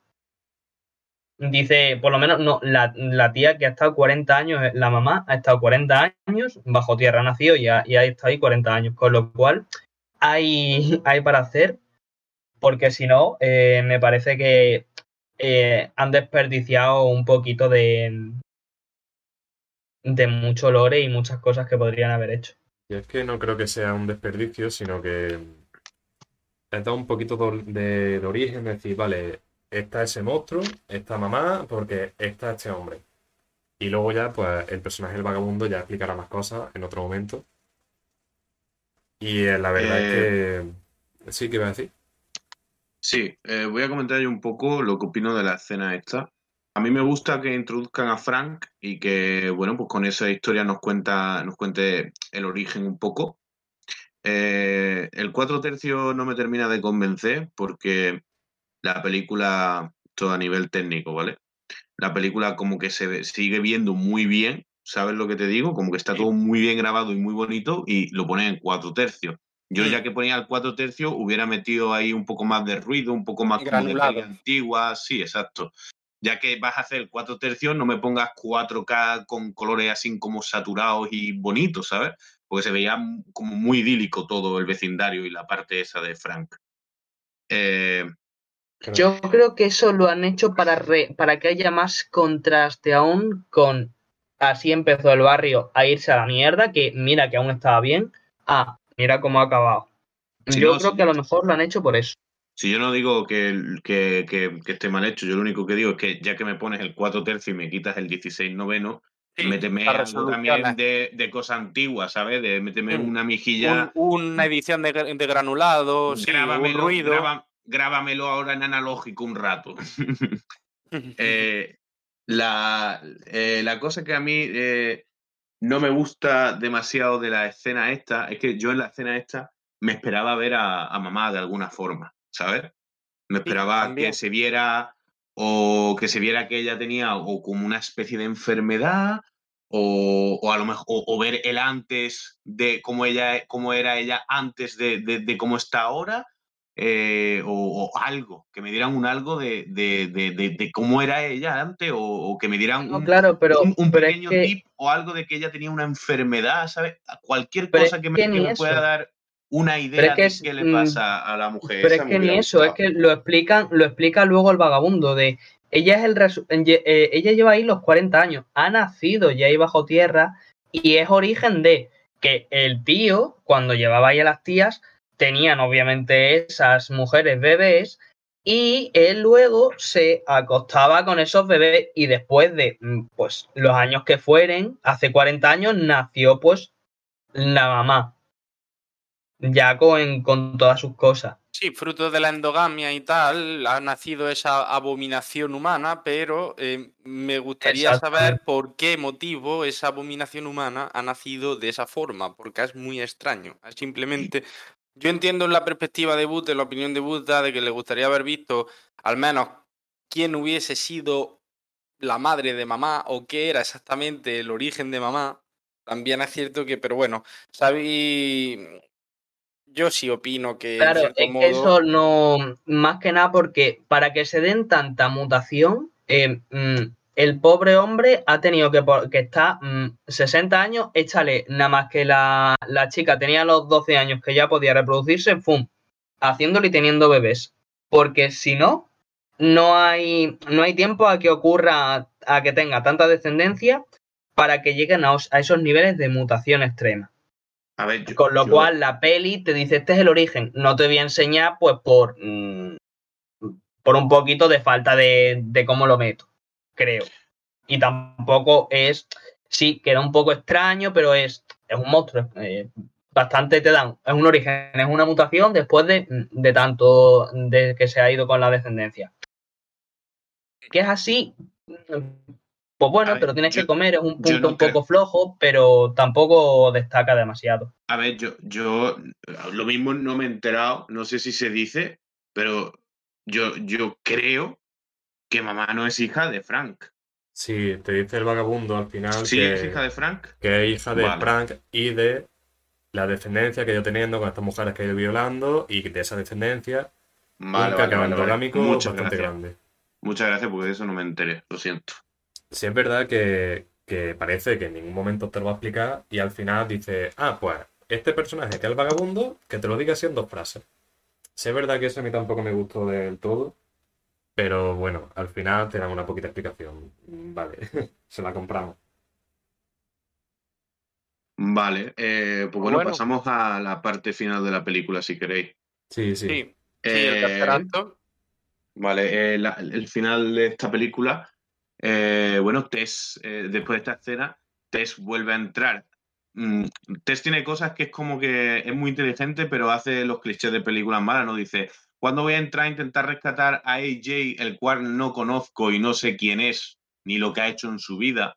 Eh, pues decide entrar por de noche, que es cuando el vagabundo la avisó de que ella sale por la noche, sale de la casa, pero no por Claro, es lo que es lo que decía, que ella no tiene ningún plan porque esto ocurre únicamente porque ella se ha pasado desde que, has- desde que ha escapado buscando ayuda, que ha recorrido X kilómetros para una gasolinera. Allí la policía de la policía lo han traído aquí, no han, le han dicho, "Mm, mira, señora, eh, no tiene ni llaves de aquí, esta no es su casa, eh, no tiene nada, déjenos, no se drogue, adiós muy buenas, que hay disparos en otro sitio. Mm, hostia, mm, atardece, ya está, pues me toca hacerlo ahora. ¿Por qué? Pues porque ya se han ido la policía. Únicamente, no tiene ningún, ningún plan, ¿vale? loco, la pobre. Pero es que realmente a mí sí me da la sensación de tener un plan, porque ella se cuela en la casa, coge las llaves del coche y pone el coche de frente a la casa esperando que salga mamá. Entonces, realmente sí, puede que sea Ah, porque se pues la ha hecho de entonces noche. eso no me he dado cuenta, entonces eso no me he dado cuenta. Pero es que realmente ella el plan es atropellarla, matarla si puede, que luego ya se ve que Pero no, espera, escapa. espera, entonces me estás diciendo que, que no me he dado cuenta de que ella entra en la casa, coge Claro. las llaves, sale y coloca el coche de frente y después de colocar el coche de frente es cuando baja. Sí, Claro, cuando Mm. e- ella está colocando el coche de frente y se ve salir a mamá muy cabreada, y es cuando ella la Pe- atropella, pero- que el coche se le queda pillado. Pero, sí, sí, sí, que la atropella ahí en la delantera de la casa y pero luego ella. mamá- Y ella pero, baja pero ya eso- después, eso- y es cuando AJ, asustado o haciendo el polla, le pega un tiro. No, pero, pero ella después de. Pero ella, eh, cuando le deja a la policía, ella baja una primera vez. Y es cuando sale mamá después persiguiéndola. Que es cuando le da. Que, que mientras mamá estaba dando de mamar a AJ. Otra vez. O me estoy colando ahora. No. Yo creo que solo se ve una vez que lo amamantan y es, es cuando es cuando accede por primera vez al sótano y queda atrapado. Vale. O sea, Bueno, eh, Bueno, continúa. Lo, lo que pasa es que Tess entra a intentar salvar a AJ y previamente, eh, no me acuerdo cómo, pero mamá eh, eh, y, y AJ se separan en algún momento. No, no sé cómo, ¿alguno lo recuerda eso? Cuando escapa. Cuando escapa AJ Cuando escapa de Tess, mamá. cuando escapa Tess, el, Ah, met- el metro de detrás. AJ está en el suelo. Y Tess, al pasar por la sala donde está amamantando a, a AJ, lo escucha pasar porque tropieza con el metro. Entonces Ah, es cuando la persigue, ella escapa Vale, por la sí, sí, ventana sí. del sótano Sí, sí, sí, sí, sí. sí. y AJ escapa. Y es una cosa que no me olvido mencionar, AJ llega a la habitación donde está Frank. Está el Sí. padre de mamá. porque eh, Frank eh, ha vivido todo este tiempo eh, también en los túneles, en una habitación que tiene hecha mierda, donde tiene una tele con todos, eh, con, con VHS de, yo supongo, las violaciones que él ha estado haciendo. Supongo. Con la porque no Sí, porque de- cuando de- de él- la- de todas las mujeres. Que Exacto. alguien se mute, por favor. Que alguien se mute. Eh. Que, bueno, sigo. Eh, AJ llega a la habitación donde está Frank y, eh, bueno, pues AJ, eh, como lo buena persona que AJ es, que es, spoiler, es menos 10, eh, quiere intentar ayudar a Frank porque Frank es un hombre mayor que está en una cama varado y hay un monstruo que es mamá dando vuelta por los túneles. A todo esto, cuando AJ se acerca a la puerta donde está Frank, mamá llega y se le ve la silueta cómo se acerca y cuando él intenta entrar en la puerta, eh, mamá se aleja, como que le tiene respeto a la puerta y le da susto a la puerta. Y ya descubrimos que está ahí Frank. Frank está, está que no se puede mover de la cama y le pide a AJ, le señala eh, la mesita de noche y AJ piensa que quiere, quiere agua y le da agua. Y como no entiende bien lo que quiere, porque el hombre este, Frank, no habla, pues eh, lo que hace AJ es que mueve la mesita de noche y la pone al lado de, donde está AJ, de donde está AJ, perdón, donde está Frank. Eh, en ese momento, AJ, que está dando vueltas por la habitación, coge un VHS con, uno de los nombres de, las mujeres que, bueno, que ha violado Frank, o eso es lo que nos da a entender que son esos VHS, porque nunca vemos lo que hay dentro, pero bueno, se sobreentiende, digo yo. Y pues bueno, pues Jay se queda así como, what the fuck, ¿qué, coño acabo de ver en la cinta esta? Y Frank coge de la mesita de noche un revólver, eh, a lo que todo el mundo pensábamos que iba a intentar disparar a AJ, pero no. Eh, lo que hace Frank es suicidarse. En ese momento, AJ tiene ahora una pistola cosa que no es buena que AJ tenga. Me sí, AJ es... AJ eh, se va fuera de la habitación con, la, con pistola en mano y linterna en otra, al más puro estilo policía americana. Y pues eh, al mismo tiempo Tess está también en los túneles buscando a AJ. ¿Qué pasa? Que ninguno de los dos se topa con mamá. Se topan con ellos mismos y AJ no tiene otra cosa que hacer que en la oscuridad sin saber bien lo que estaba viniendo, le pega un tiro a Tess, eh, a lo que yo pensaba que la había matado, pero no, le pega una herida no mortal y pues bueno, la saca rastras de, eh, de la casa. Eh, los dos consiguen escapar juntos. Ah, previamente, Tess, cuando mamá sale para buscar a, a Tess, como bien ha dicho Samuel, empotra con el coche contra contra la casa y cuando los dos vuelven a salir de la casa y miran al coche donde estaba empotrada mamá, mamá no está. Ya no está. Cierto. Mamá, mamá ya no está. Y bueno, pues eh, Tess sabe dónde tienen que huir y se la llevan a. O sea, se lleva a AJ. Eh, bueno, en verdad, Tess va a enganchar a AJ, pero Tess la va indicando dónde tiene que ir y llegan donde está el vagabundo escondido, porque el vagabundo no tiene otra cosa que hacer que viví durante 15 años en, el, en, en, el, en, la pesadilla esa, ¿sabes? O sea, no se podía haber ido a vagabundear a otro sitio. que sí, puedes irte a dormir bajo un puente y estás más seguro, hermano. Eh, también eh, claro. es el que te guía, el que te dice pues, un poquito lo que pasa en la película, porque si no, claro, eh, tú te quedas un poquito de mm, ¿qué me estás contando? Sí, más que para nosotros es para, para los espectadores, más que para nosotros, porque al fin y al cabo nosotros podemos sumar uno más uno cuando vemos mm, la historia de, los años 60 de, cuando él hace las cosas. Y bueno, cuando pasa, cuando llegan allí donde está el vagabundo, el vagabundo le dice que ese sitio es seguro y que allí nunca va, ha venido mamá en 15 años y que no va a venir hoy. Justo cuando dice eso, mamá aparece por detrás, le arranca el brazo al vagabundo y eh, lo mata pegándole eh, pegándole eh, con, con, el brazo en la cabeza, o supongo yo que era en la cabeza porque no se ve. Sí, una paliza con el brazo arrancado. Con el brazo arrancado. Eso me, mm, me, tuve que contener mucho la risa porque me pareció súper gracioso de mm, te estoy matando con tu propio brazo ahí, bla, bla. Sí, esta, esta, película, vamos, eh, eh, en este punto ya de la película el espectador se habrá dado cuenta de que esta película a veces tiene un cierto humor un poco crudo, pero lo tiene. Tanto por parte de AJ como por parte de mamá y por parte de algunas cosas que pasan. Bueno, eh, voy, a terminar la película y ya nos ponemos a comentar esta parte rápidamente. Eh, AJ sale corriendo, nada más ve a mamá y deja a Tess atrás. Eh, recordemos que con una herida de bala de un revólver que AJ ha disparado y la deja atrás y se va corriendo. Y, AJ va, va gritándole, por favor, espérame, no me dejes aquí mientras mamá está pues reventando al vagabundo con su propio brazo. Eh, luego llegan a una especie de torre que no sé bien lo que era la torre esa, pero era una, torre, con una escalera. Una torre de, agua. Una torre de agua. Sí, un depósito de agua. Bueno, pues suben hacia arriba en una escalera que va rodeando toda la torre hasta, hasta arriba. Eh, AJ sube en un momento porque va perfecto. Y eh, eh, Tess va subiendo con, bueno, con, con, la herida que, que, se está sujetando todo el rato porque la tiene en el estómago, más o menos, y porque se está desangrando y, pues, bueno, no la está ayudando AJ. Eh, en lo que AJ llega arriba y Tess va por la mitad, se ve a mamá que empieza a subir la escalera y eh, eh, cuando, más o menos llega Tess arriba, le dice a AJ que use el revólver.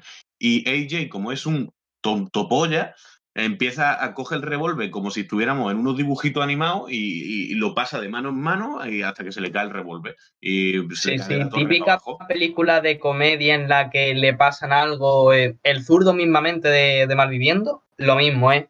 Y lo peor es que es la segunda vez porque le pasa lo mismo con el cuchillo, que no habíamos comentado que AJ cuando mm, dice, hostia, aquí hay más cosas de mm, antes de bajar para abajo del túnel al, principio de su acto, eh, sus únicas armas va una linterna y un cuchillo mm, de a lo mejor cuatro dedos de, de, largo. Y aún así el cuchillo se le cae mil veces porque es un puto manaza. Y aquí otra vez lo mismo. Bueno, cuando llegan arriba, eh, bueno, recordemos que eh, en realidad mamá lo único que quiere es tener un bebé, ¿vale? Eh, el fin del monstruo es que quiere tener un bebé que cuidar.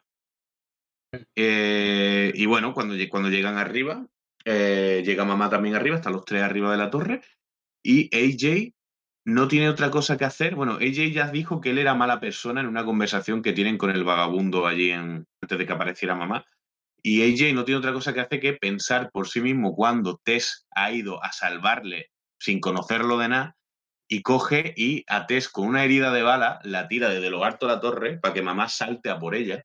Y le dice, corre. Lo peor es que además lo que hace la agarra de los pelos, que ella la pobre ha, ha terminado de escalar todo aquello eh, medio arrastrándose a cuatro patas, la pobre, y coge la agarra de los pelos, la tira, resbala y cae por debajo de, la barandilla mm, y se precipita al vacío. Y es en plan, eres un capullo muy nivel capullo.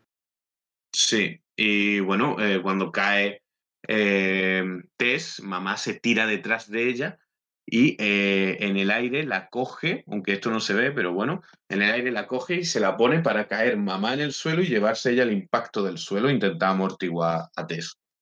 que no, eh, sé que no comprenderé, pero bueno. Es que eh, al final de la película yo creo que mm, quiere que empatices un poco con ese instinto maternal que tiene mamá, porque al final no quiere hacerle daño a Tess. Sí, en, ese, en, estoy, de acuerdo. Yo lo que no entiendo es cómo, cómo acaba ese impacto. ya, bueno, sí. es que lo sigo viendo como un poco, un poco comedia, la verdad. Pero bueno, cuando se ve que está cayendo Tess, eh, se ve también que al poco se lanza mamá y se la ve pasar por encima realmente, por encima de la cámara, digamos. Por la parte de arriba del plano. Sí, exactamente, porque se, lo último que ves desde la porque esto lo ves desde la perspectiva de Tess y es un, como mm, se abalanza y ocupa mm, por encima un poco mm, la madre y se corta desde y ahora empieza la perspectiva de, de AJ y mira abajo de y ves pues la a mamá tirada y encima Tess. Eh, mm, mm, no exactamente. ¿eh? Eh, cuando, pasa esto, AJ baja corriendo a ver qué onda, ¿no? ¿Qué onda aquí, güey? Y pues se encuentra a Tess en el suelo y está diciéndole, uy, Dios mío, no sé qué, ¿estás viva? Ay, te voy a ayudar, no sé qué, vamos al hospital, no sé qué, no sé cuánto. Y la acaba de tirar desde la torre. Y en ese momento, justo no, se sabe, no se sabe dónde está mamá. O sea, no se ve por ningún lado, solo se ve a Tess tirada en el suelo y a AJ diciendo cosas. Y se ve eh, Tess está encima de mamá y se ve desde, desde la cámara de arriba. Lo primero que hace a J es mirar para abajo y se ve a mamá en el suelo y a Tess encima. Y cuando a J se acerca, parece, primero piensa que las dos han muerto y es cuando Tess medio está viva y empieza a decirle las cosas. Y eso encima de mamá, todo pensando, todos pensando que mamá está muerta. Que luego cuando le está contando las cosas es cuando, ¡pum!, se levanta mamá y pues mm, le mata de la forma que lo mata. Sí, que básicamente es eh, metiéndole los dedos en el ojo hasta que le abre la cabeza en dos. Sí. Eh, las cosas que le dice AJ cuando ve que Tess está viva es no te has caído tú sola, yo te quería coger, pero te has resbalado. Sí, Es tontería. Sí, sí, sí, excusándose para que ella no se, lo no se lo tomase a mal que lo hubiese lanzado desde la torre del depósito del agua, sí. Sí, sí, y bueno, después de, que AJ muera, eh, mamá pues coge a Tess, rollo, ¡ay, que se me está muriendo la niña en el suelo! Y pues Tess, que tiene el revólver, eh, apunta a mamá despacito, despacito y mamá no, no, se mueve ni nada y le pega un tiro y la mata y se va eh, AJ, AJ, digo, se va Tess eh, desangrándose eh, hacia algún sitio que no sabemos bien dónde es, supongo que el hospital. Antes de pegarle el tiro, bueno, no sé si le iba a comentar esto ahora. No, dime, dime. que cuando le estaba poniendo la pistola en la cara, que mm, mamá no reacciona a eso, o un poco sí, porque lo último que hace antes de morir es darle un beso, darle un beso en la frente a, Tess. Como si fuera ya, mm, sé que me vas a matar, yo te quería llevar a, la casa para que sea nuestro espacio seguro, pero que sepas que te quiero. Porque es a la única que podemos considerar que, que ella cree que es su hija realmente. Sí, bueno, llegas incluso un poco a empatizar con el monstruo que es mamá. Claro, además la película intenta hacer que empatices. La película intenta hacer que empatices con ese instinto que tiene mamá. Antes de, comenzar con el desglose que tengáis cada uno de esta parte, quiero solo añadir que, eh, un momento, lo tengo en un sitio apuntado, aquí. Eh, Tess, ¿vale? Al final de la película se va andando a algún sitio y recordemos, Tess tiene que ser la hija de Superman, ¿vale? Porque Tess eh, probablemente tenga infecciones y escorbuto de estas dos semanas allí metida, llena de mierda, con, con rasguño y de todo. Eh, Mm, eh, lo, que, lo, que debe de haberle dado el, bebé la leche, que a saber la leche esa que le estaba dando mamá, de qué era y de dónde era. Eh, eh, una bala, que se, ha llevado un balazo, y se ha caído desde más o menos un tercer piso. Y sigue viva. Sí, la, pobre Tess tiene el complejo de, de Final Girl, porque es que no la matan ni vamos. No hay manera de librarse de ella. No, no, no, no se la cargan. Es más, yo sospecho que Tess fue la que realmente se cargó el barrio y, o sea, yo creo que Tess es la madre de mamá, ¿vale? A ver, tendría, tendría sentido. No, no, no, eh, lo estoy diciendo de coña, pero es cierto lo que dice Buta. A lo largo del metraje, Tess se lleva unos, unos cuantos palos y vamos, la tía es no, pero, lo siguiente. Sí, pero al fin y al cabo, lo único que se lleva así Tess es mm, el balazo y poco más, porque si te das cuenta, lo único que se ve en el metraje es cuando mamá al principio se encuentra con Tess y mata a Kale, y mm, luego se le ve estando dentro del agujero eh, cuando se cae a J. Punto. Y desde ahí, ¿qué, ¿qué le pasa? Escapa sin que la madre le haga nada porque además le arrastra el vagabundo, que a lo mejor algún cortillo que te has hecho cuando has roto el cristal con el puño, vale. Después, ¿qué más? Nada hasta que se carga la madre y baja y ¡pum! El balazo. Que tampoco... A ver, que sí, que ha vivido en condiciones infrahumanas durante dos semanas. Eso sí, eh, tiene los cojones para... Yo no aguanto en la situación porque además tienes que actuar y un bebé y hace caso a, tu, a la mamá y hay que tenerlo muy bien puesto para esto. Pero tampoco de hostias así, en mi opinión tampoco se ha llevado mucho. Que, ojo, digo para una peli, en la vida real eso te queda tumbado llorando durante tres horas. Recordemos también que es, probablemente se haya cortado cuando salió por la ventana. Sí, es verdad. que rompió la ventana del sótano para salir el impacto también con el coche, con, la, con, la, casa. Y que bueno, y que no tiene que ser muy bueno lo que estaba bebiendo de, mamá, porque si es leche, mamá que va al supermercado a robar o cómo va, en, un sitio que está abandonado. supongo, que mamá, supongo que mamá tiene su leche de la ubra porque intenta amamantar a EJ también en otra escena. Entonces, sí, claro, que será una leche que produce mamá. De las ubras claro, pero...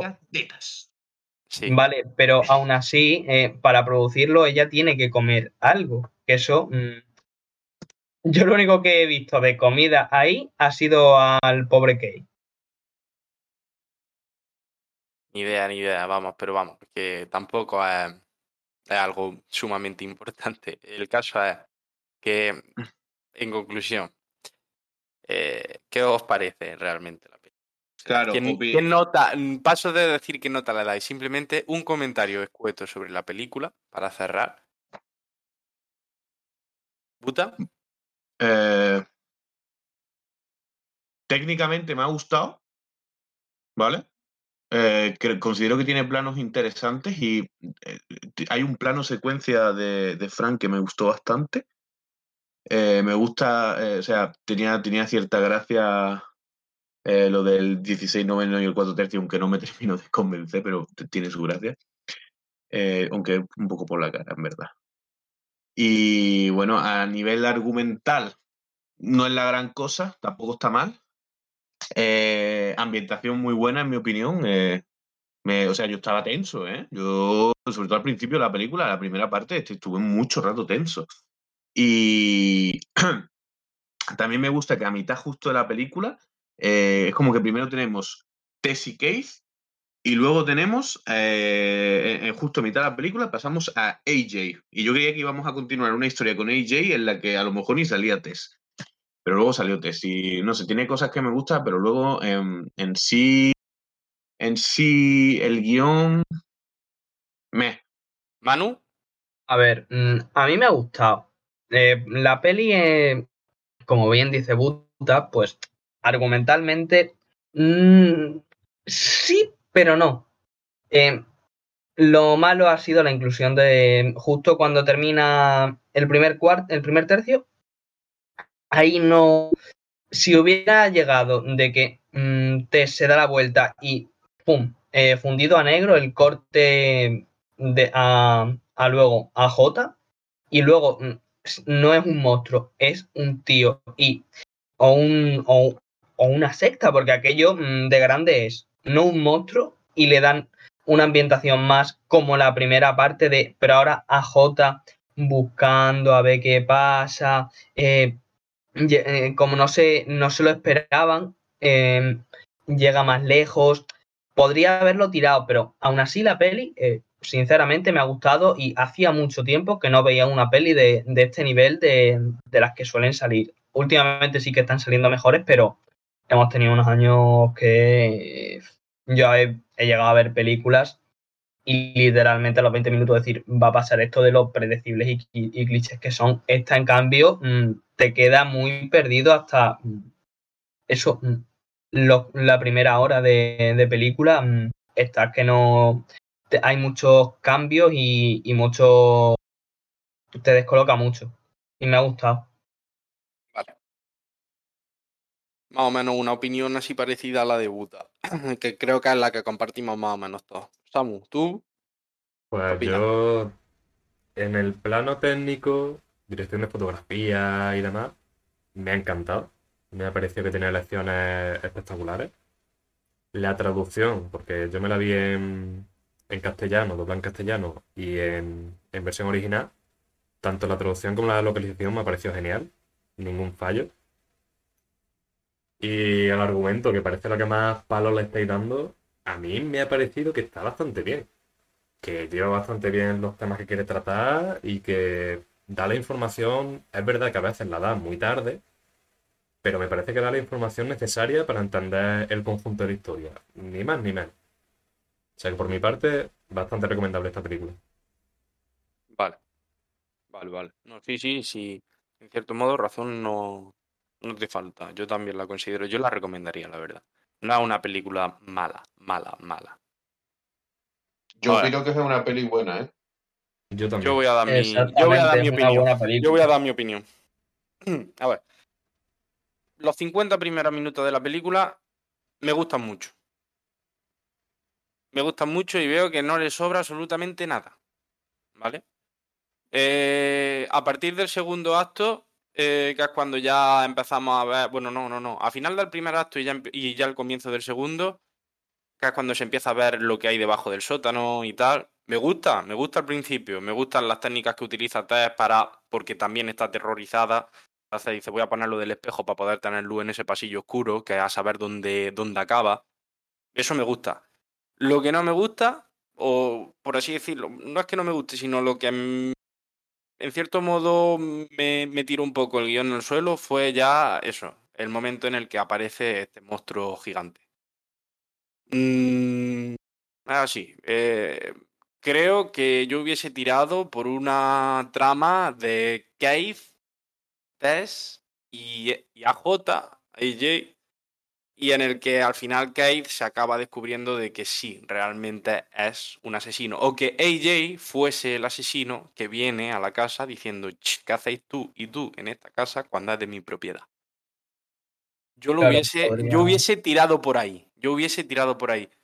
Que luego el monstruo causa mucha impresión. Que luego ves las escenas estas de amamantar. Que también veo que es muy original eso de que un monstruo que se supone que es la mayor abominación del mundo y que simplemente va a destruirlo todo tenga un instinto maternal. También lo veo interesante. Pero a mí realmente lo que me gusta son los, los primeros 50 minutos de la película. 40, 50, 45 o 50 minutos de- primero de la película. Sí, Eh, porque tiene muchísima tensión, tiene muchísima tensión y me gusta lo que ha hecho ahí el director, sinceramente. Luego, en cuanto al apartado técnico de fotografía, eh, iluminación, que como ha dicho Buta antes, el cambio de los 16 novenos al 4 tercios para la historia de Fran, para el contexto de Fran, todo eso lo veo muy guay, está muy chulo, es muy bonito, llama mucho la atención. Eso de ver el vecindario completamente por la noche y que lo único que se vea sea la única casa que sigue en pie y, que no está destruida, me gusta mucho. Pero en cuanto a lo que viene siendo eh, la tensión de los primeros 40, 50 minutos, no se pueden comparar luego a ese terror que intenta darte eh, la mitad final de la película, cuando ya aparece el monstruo y tal. Luego también Eh, otra cosa que quiero destacar es que tiene humor. Tiene humor, tiene humor. Sí, la sí, peli sí. tiene humor. Sobre todo AJ te lo proporciona. Es un humor odioso, porque AJ se hace un personaje odioso desde que aparece. Desde que aparece. Pero tiene su humor y también lo veo guay. Yo la recomendaría también, sinceramente. Antes de, antes de recomendar, por ejemplo, a Anabel, que todo el mundo la tiene siempre en la boca y no lo entiendo, o otras películas de terror de estos últimos años, yo recomiendo Barbaria. Eh, yo, yo coincido contigo casi totalmente. Eh, la primera mitad de la película me parece también lo mejor de la película.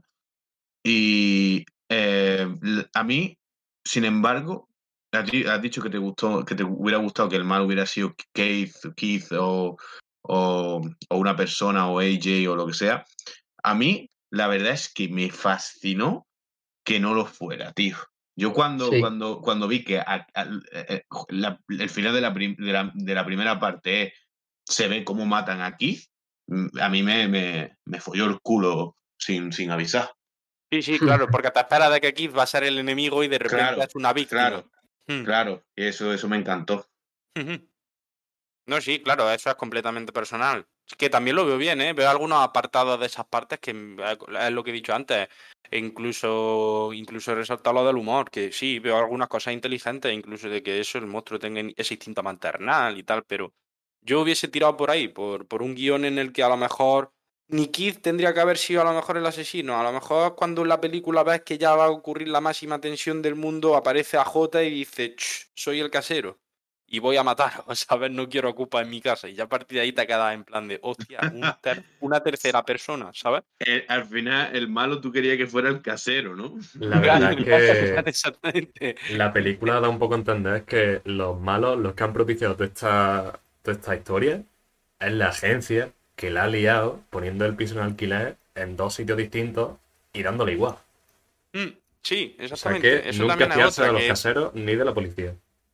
Mm, mm.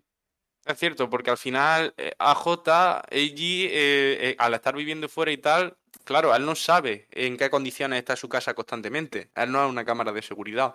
Entonces la agencia, en cierto modo, pasa hasta de él. Cuando él llama a la agencia le dicen, ¿qué quieres? Sí, soy AJ, no sé qué. Dice, vale, que tengo este un buen día. Y no resuelven nada. O sea, la agencia, en cierto modo, no, no vigila esa casa. Y es, en Eh. cierto modo, la culpable de que Keith y Tez acaben ahí. Lo mismo Claro, la porque además la lleva- agencia cuando llaman eh, pasa de, de su puto culo. Mm. Claro que lo, lo mismo, la chica que lleva todo esto eh, sabe todo lo que hay ahí y lo retroalimenta. Ya, ya, ya empezamos con las teorías conspiranoicas. ¿eh? La agencia sabía que había un ser fruto de la endogamia mutado que mata a la gente y dicen, ah, tomad por culo, los que vayan allí. A La- tomar por la culo, verdad no, es se lo que- no le tenemos, no, le tenemos, no le tenemos que devolver fianza a ninguno. Claro, claro. Y Porque si encima nos llevamos portátil. Aro, aro. Y encima nos llevamos cosas de las que se han llevado allí, ¿sabes? si tienes un mal inquilino, por un avisas al monstruo y ya está. O sea, todo pensado. ¿Para qué Mm. quieres seguridad si tienes un monstruo endogámico? Pues bueno, A ver, también, también sería, sería lo suyo. Pues bueno, despedimos, después, de después de la valoración y tal, y hablar sobre la película, eh, nos despedimos. Ya sabéis, próximamente analizaremos también otra película, no sabemos todavía cuál. Espero que os haya gustado, la gente que habéis estado conectada, y nos vemos para la próxima. Pues, Hasta luego, chavales. Pues, Muchas hasta gracias. luego. Venga, eh, nos vemos.